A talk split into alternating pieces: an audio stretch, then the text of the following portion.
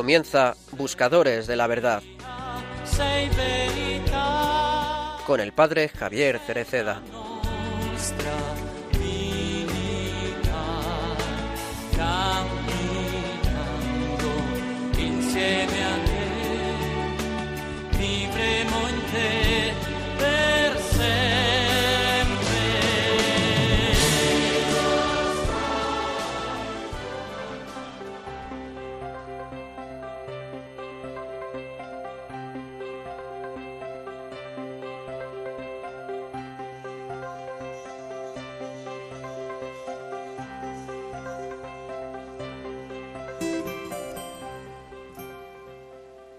Misa, la muerte y la resurrección de Jesús están frente a nosotros. Haced esto en memoria mía. Reuníos y como comunidad, como pueblo, como familia, celebrad la Eucaristía para que os acordéis de mí. No podemos prescindir de ella, es el memorial de Dios y sana nuestra memoria herida. Ante todo cura nuestra memoria huérfana Vivimos en una época de gran orfandad. Cura la memoria huérfana. Muchos tienen la memoria herida por la falta de afecto y las amargas decepciones recibidas de quien habría tenido que dar amor, pero en cambio dejó desolado el corazón. Nos gustaría volver atrás y cambiar el pasado, pero no se puede. Sin embargo, Dios puede curar estas heridas, infundiendo en nuestra memoria un amor más grande el suyo. La Eucaristía nos trae el amor fiel del Padre, que cura nuestra orfandad. Nos da el amor de Jesús, que transformó una tumba de punto de llegada en punto de partida y que de la misma manera puede cambiar nuestras vidas.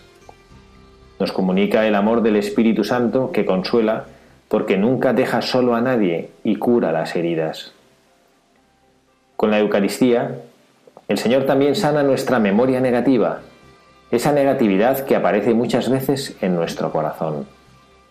El Señor sana esta memoria negativa, que siempre hace aflorar las cosas que están mal y nos deja con la triste idea de que no servimos para nada, que solo cometemos errores, que estamos equivocados. Jesús viene a decirnos que no es así. Él está feliz de tener intimidad con nosotros y cada vez que lo recibimos nos recuerda que somos valiosos. Somos los invitados que Él espera a su banquete, los comensales que ansía, y no solo porque es generoso, sino porque está realmente enamorado de nosotros. Ve y ama lo hermoso y lo bueno que somos. El Señor sabe que el mal y los pecados no son nuestra identidad, son enfermedades, infecciones y viene a curarlas con la Eucaristía, que contiene los anticuerpos para nuestra memoria enferma de negatividad.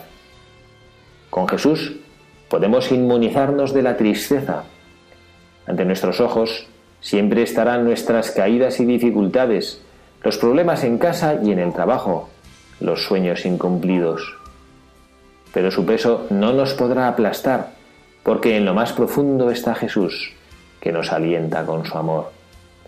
Esta es la fuerza de la Eucaristía, que nos transforma en portadores de Dios, portadores de alegría y no de negatividad. Podemos preguntarnos, ¿y nosotros que vamos a misa, qué llevamos al mundo? ¿Nuestra tristeza? ¿Nuestra amargura? ¿O la alegría del Señor? Recibimos la comunión y luego seguimos quejándonos, criticando y compadeciéndonos a nosotros mismos? Pero esto no mejora las cosas para nada, mientras que la alegría del Señor cambia la vida.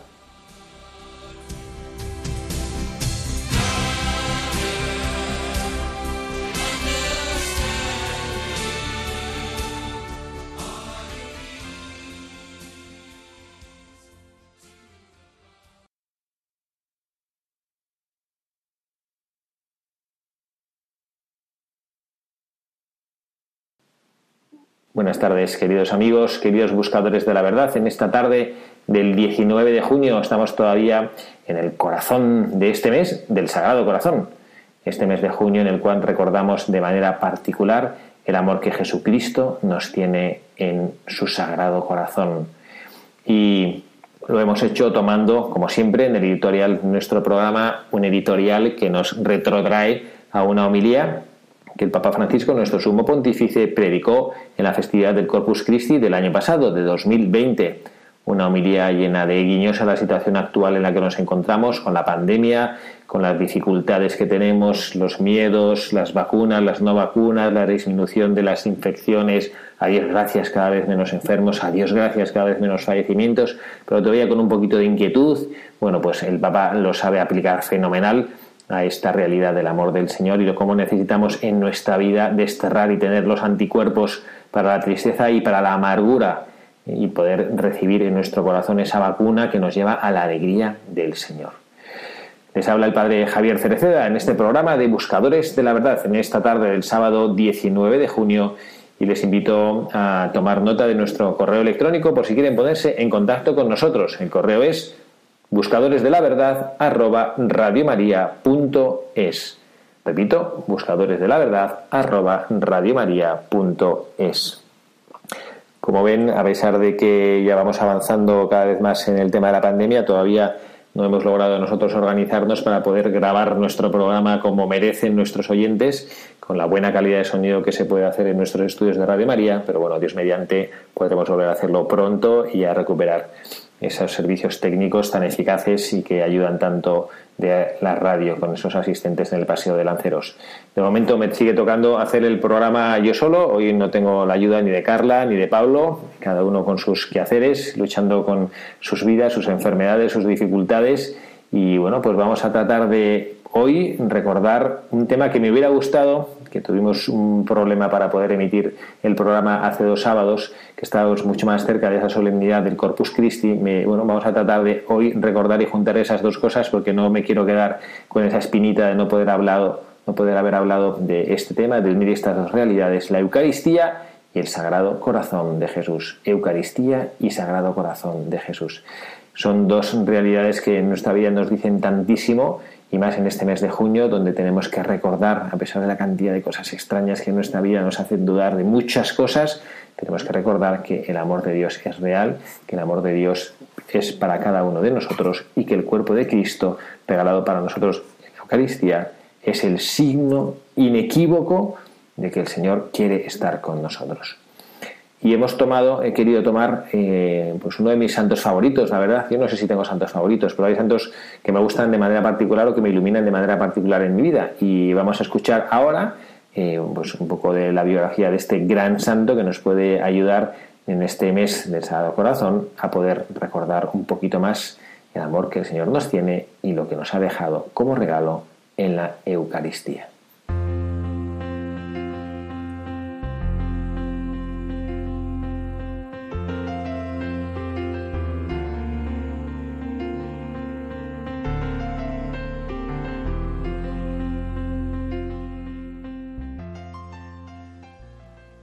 Manuel González García, obispo de Málaga y de Palencia, fue una figura significativa y relevante de la Iglesia española durante la primera mitad del siglo XX. El cuarto de cinco hermanos nació en Sevilla el 25 de febrero de 1877, en el seno de una familia humilde y profundamente religiosa. Su padre, Martín González Lara, era carpintero mientras su madre, Antonia, se ocupaba del hogar. En este ambiente, Manuel creció serenamente y con ilusiones que no siempre pudo ver realizadas. Sin embargo, hubo una que sí alcanzó y que dejaría huella en su corazón. Formar parte de los famosos seises de la Catedral de Sevilla, grupo de niños de coro que bailaban en las solemnidades del Corpus Christi y de la Inmaculada. Ya entonces su amor a la Eucaristía y a María Santísima se consolidaron. La vivencia cristiana de su familia y el buen ejemplo de sacerdotes le llevaron a descubrir su vocación.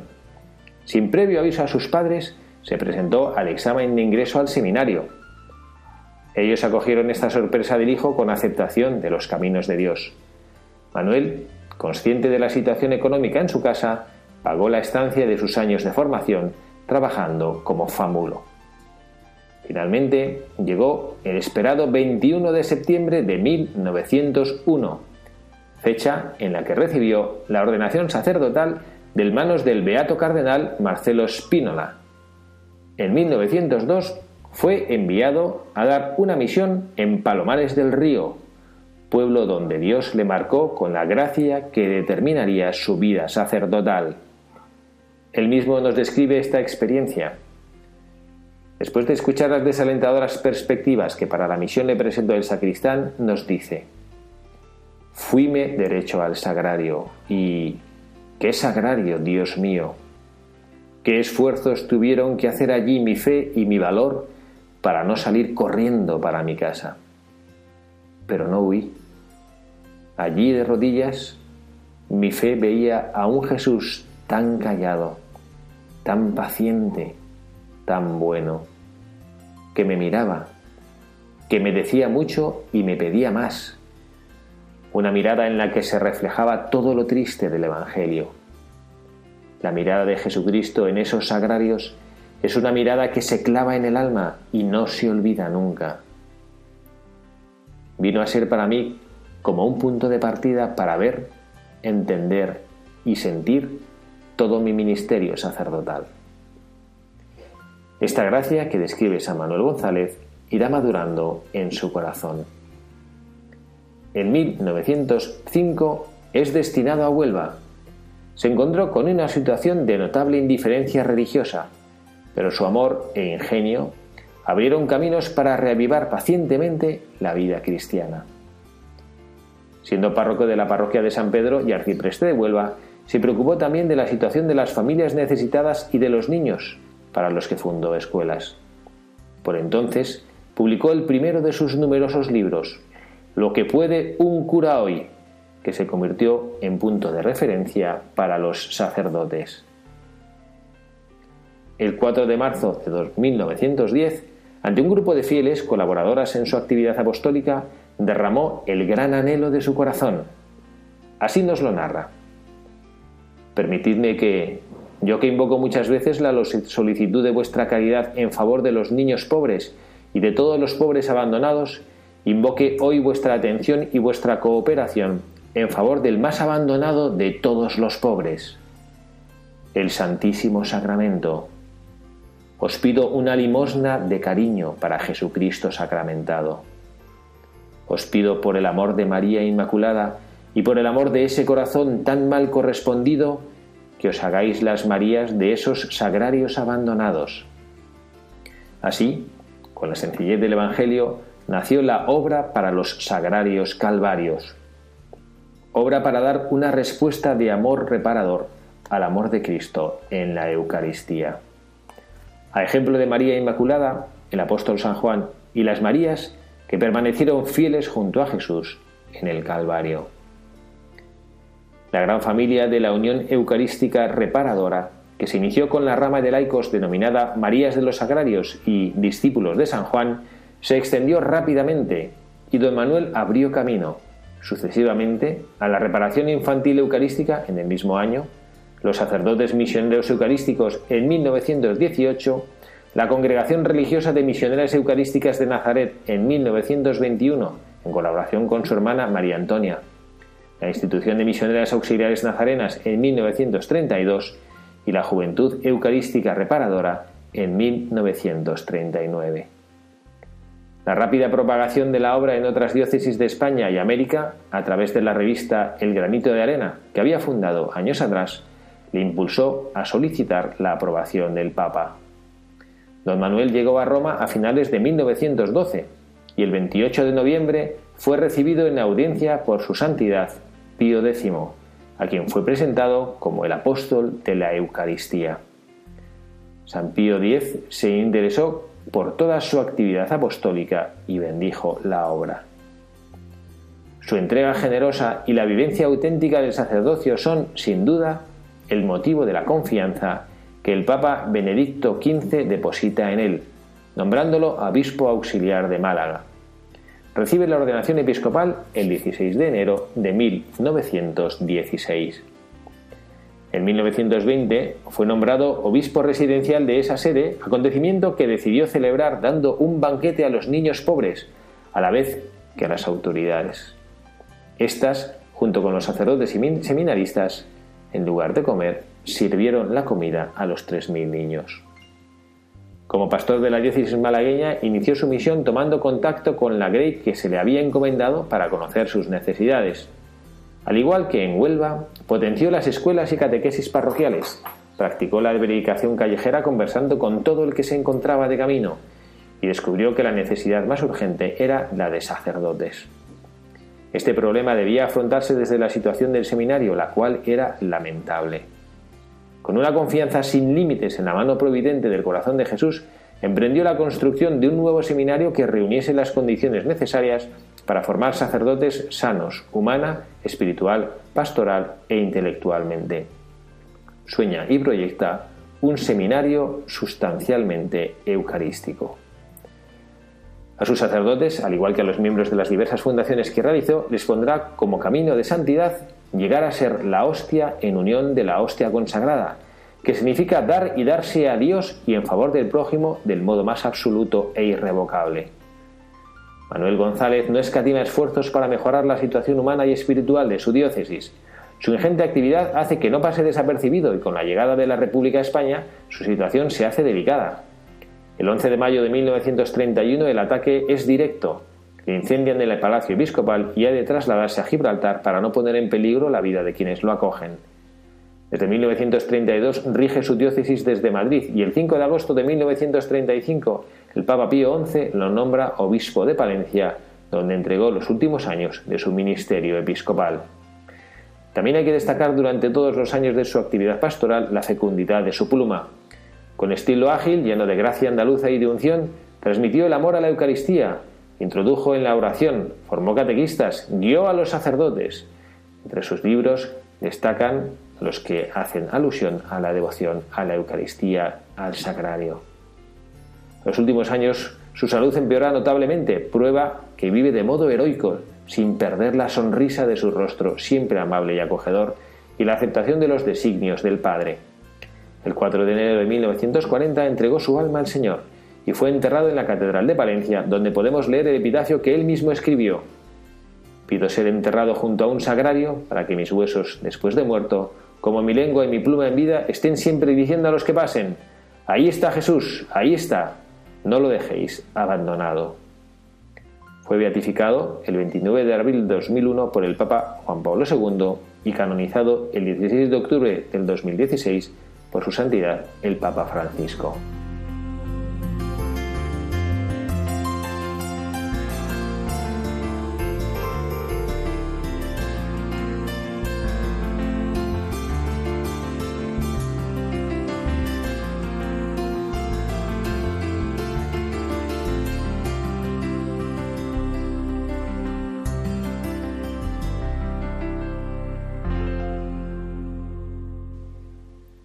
Hasta aquí la historia que hemos leído de nuestro buscador del día de hoy, San Manuel González, el obispo de la Eucaristía. Este gran hombre que supo enamorarse y descubrir en la Eucaristía la fuerza de su vida, el fruto más granado que podía ofrecer como sacerdote a las personas a las que el Señor les encomendaba. Lo hacemos en este mes del Sagrado Corazón de Jesús, como hemos dicho al principio, para tratar de recordar que la muestra más grande de la fidelidad, del amor y de la plenitud de la donación que Jesucristo hizo al mundo se encuentra en la Eucaristía. Y a mí me impresiona, yo varias enseñanzas podemos sacar de la vida de nuestro buscador del día de hoy, yo como sacerdote, creo que también nuestros, mis hermanos sacerdotes que quizás están escuchando este programa también podrán hacerlo, este amor incondicional y esta tristeza de encontrar solo a Jesucristo en el sagrario. Yo confieso que ese texto de su autobiografía, en el cual describe ese encuentro con su primer sagrario abandonado en Palomares del Río en el año 1902, es un texto que me ha acompañado muchísimo en mi vida sacerdotal.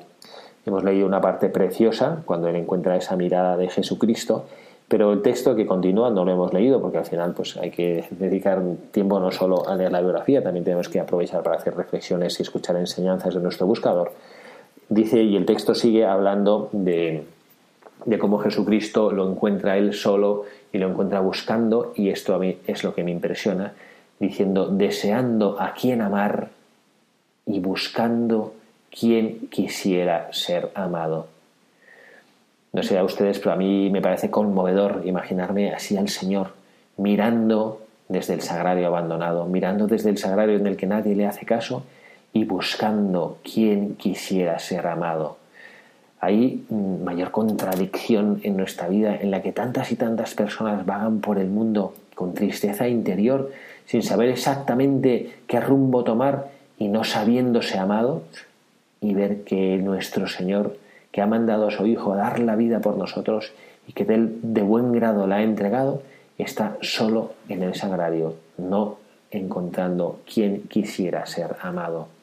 Esta es la grandeza de la Eucaristía y esta es la grandeza que nosotros queremos hoy destacar como este mensaje de nuestro buscador de hoy. El amor a la Eucaristía. Ahí está el Sagrado Corazón de Jesús. Ahí late de amor por nosotros.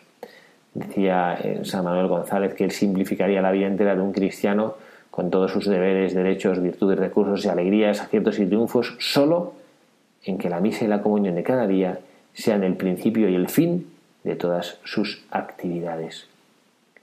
Él decía que no era una exageración y que debíamos nosotros tomar conciencia que en la Eucaristía está el culmen, la fuente, la gracia más grande que el Señor nos puede invitar a vivir a cada uno de nosotros. Vamos a hacer un momentito de oración también para que de manera bella a través de la música, que es una forma de arte que nos acerca a la verdad del Señor, podamos reflexionar junto con una letra preciosa como el Señor en la Eucaristía nos ama a cada uno de nosotros y como nosotros también debemos luchar para corresponder a ese amor.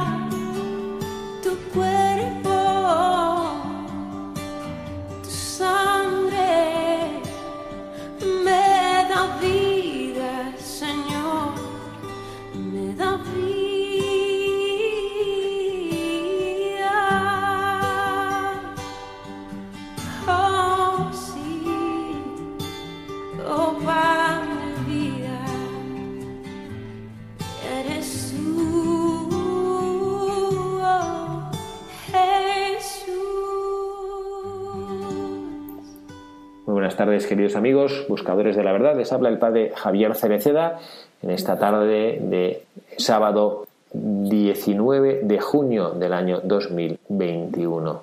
Estamos nosotros en este programa de Buscadores de la Verdad contemplando esa grandeza de que este mes de junio nos proporciona a cada uno de nosotros, que es la grandeza del mes del Sagrado Corazón y lo hacemos contemplando la Eucaristía con este obispo, nuestro buscador de visa, Manuel González. Pero antes queremos recordar alguna noticia de Radio María que nos pueda ayudar a tomar conciencia de lo que estamos haciendo en esta casa de nuestra Madre.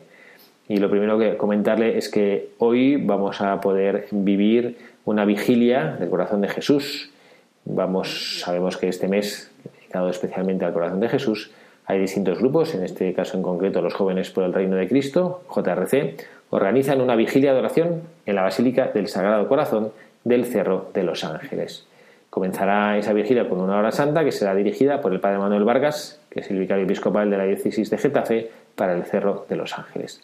Radio María les va a ofrecer en directo esta hora santa que tendrá lugar entre las 10 y las 11 y media de la noche, hora peninsular. Otra noticia que queremos también compartir con nuestros oyentes es el Santo Rosario con motivo del año jubilar mariano en la diócesis de Alcalá de Henares. El 28 de noviembre del año pasado, del 2020, se inauguró en la diócesis de Alcalá de Henares el año jubilar mariano con ocasión de los 450 años de la Virgen de la Victoria de Lepanto. La diócesis de Alcalá de Henares está impulsando este año jubilar mariano un gran movimiento orante. Por ello están teniendo lugar diversas peregrinaciones a los templos jubilares y promoviendo el rezo del Santo Rosario. El próximo sábado, 26 de junio, tendrá lugar el rezo de esta oración desde la Catedral de Alcalá de Henares y será presidida por el obispo de la diócesis, Monseñor Juan Antonio Rechpla. Radio María se va a unir a este movimiento orante al retransmitir este Santo Rosario que tendrá lugar a las 9, a las 8 en Canarias. Estas son las actividades, como decía, que teníamos que vamos a tener durante los próximos días y que queremos compartir con todos ustedes, oyentes de Radio María, oyentes hoy, en este momento de este programa de Buscadores de la Verdad.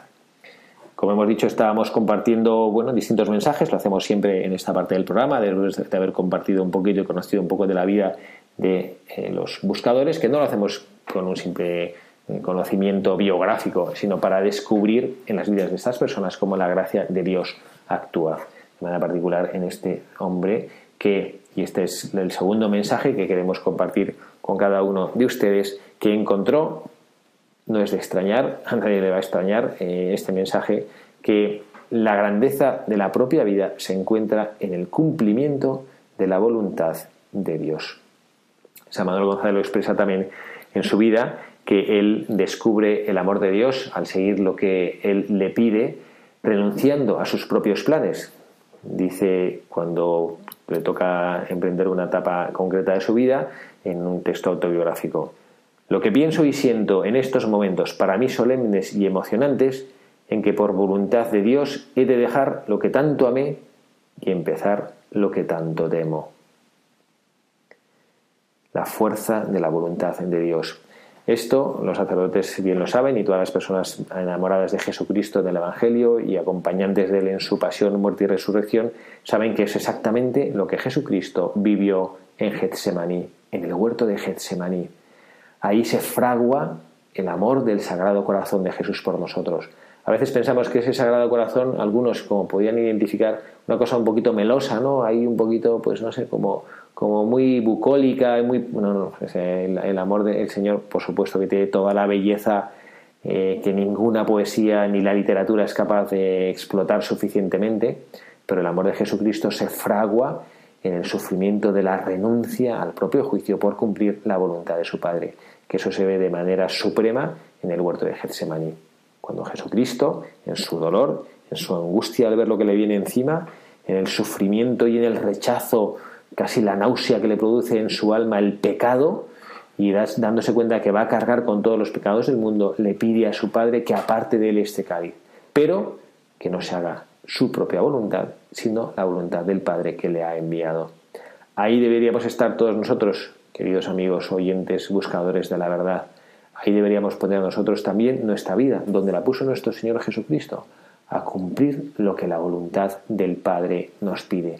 Esto no es una manera de sacrificarse ni de sufrir, ni siquiera, casi casi diría que es un mérito, es la razón de ser de nuestra vida, lo que debería caracterizarnos casi continuamente, cumplir la voluntad de Dios. Un tercer mensaje que, a mí me gustaría compartir con ustedes, otro mensaje que no es ninguna novedad y lo habremos dicho muchas veces desde estos micrófonos de buscadores de la verdad. La oración es el alma del apostolado. Él decía, ¿hay algo más sabroso, consolador, reparador y eficaz que la acción expresada en el verbo orar? La acción expresada en el verbo orar. Fíjense qué palabras pone. Sabroso, consolador, reparador, eficaz. Y se pregunta, y fíjense que yo es una cosa que también me la pregunto con frecuencia, si los cristianos somos conscientes de lo que implica esta actividad. si somos conscientes de lo que implica orar. Yo, no sé, ciertamente eh, me gustaría, dedico mucho, mucha parte de mi día a la oración y me encantaría poder decir que yo sí lo entiendo. Pues no sé hasta qué punto sí lo entiendo. Y lo que hay que entender es que lo que el Señor espera simplemente es que nos prestemos, que nos prestemos. Eh, a lo largo de esta semana hemos tenido evangelios preciosos, como siempre, y, el Señor nos va indicando el camino y la novedad de vida que Él trae. Dice, se os ha dicho, recuerdan, creo que fue el lunes o martes, no recuerdo bien, que hablan pues un poco de la ley del tallón, se os ha dicho que ojo por ojo, diente por diente, y Jesucristo dice, pero yo os digo, pero yo os digo, el mundo dice esto, pero yo os digo una cosa distinta, una cosa diversa. Esto es lo que nosotros tenemos que aprender en nuestra vida, que el Señor dice una cosa distinta de lo que el mundo nos dice y que para poder escuchar, para poder escuchar hay que orar.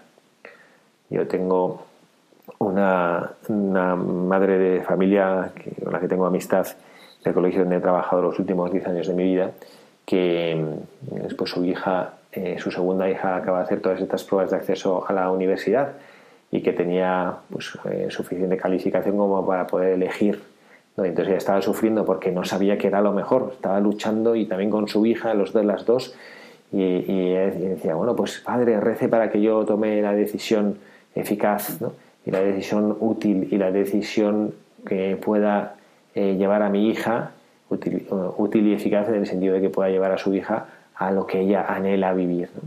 Y le digo, bueno, este rece que el Espíritu Santo le hablará. Y me decía la pobre, sí, sí, padre, habla, pero lo habla de voz tan bajita que qué difícil es escucharle. ¿no? Bueno, pues sí, efectivamente, el Espíritu Santo habla con una voz que, pues eso, muy, no, no, parca, pero es que es discreto el Espíritu Santo, no, no es invasivo, no quiere quitarnos la libertad.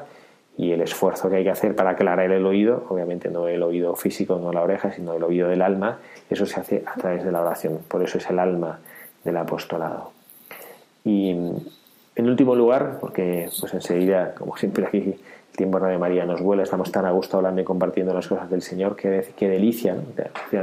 Ministro y Santa Escolástica también en aquella famosa noche que reflejan en la liturgia de las horas cuando, cuando en su biografía nos habla de, de, ellos dos, ¿no? parece que el tiempo se pasa volando cuando hablamos y gozamos de las cosas del Señor. ¿no?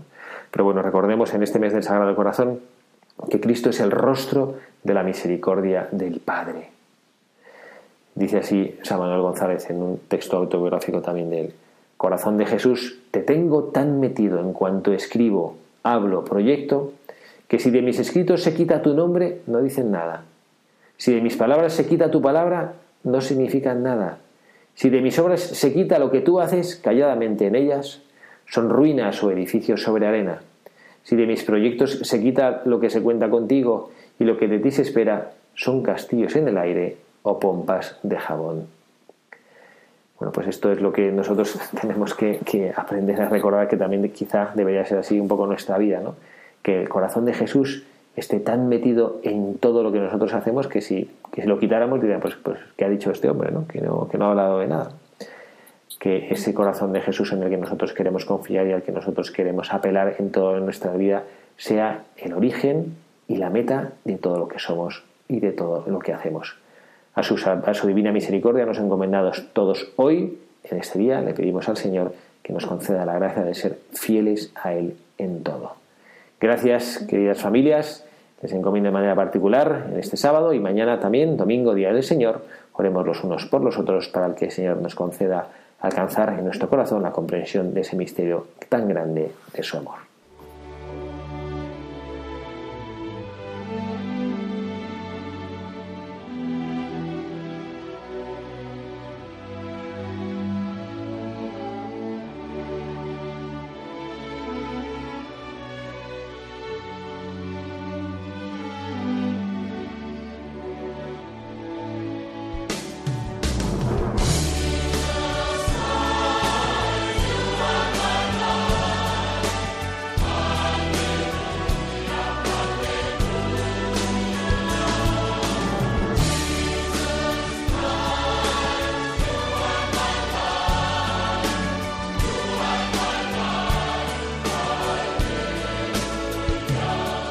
Han escuchado Buscadores de la Verdad con el padre Javier Cereceda.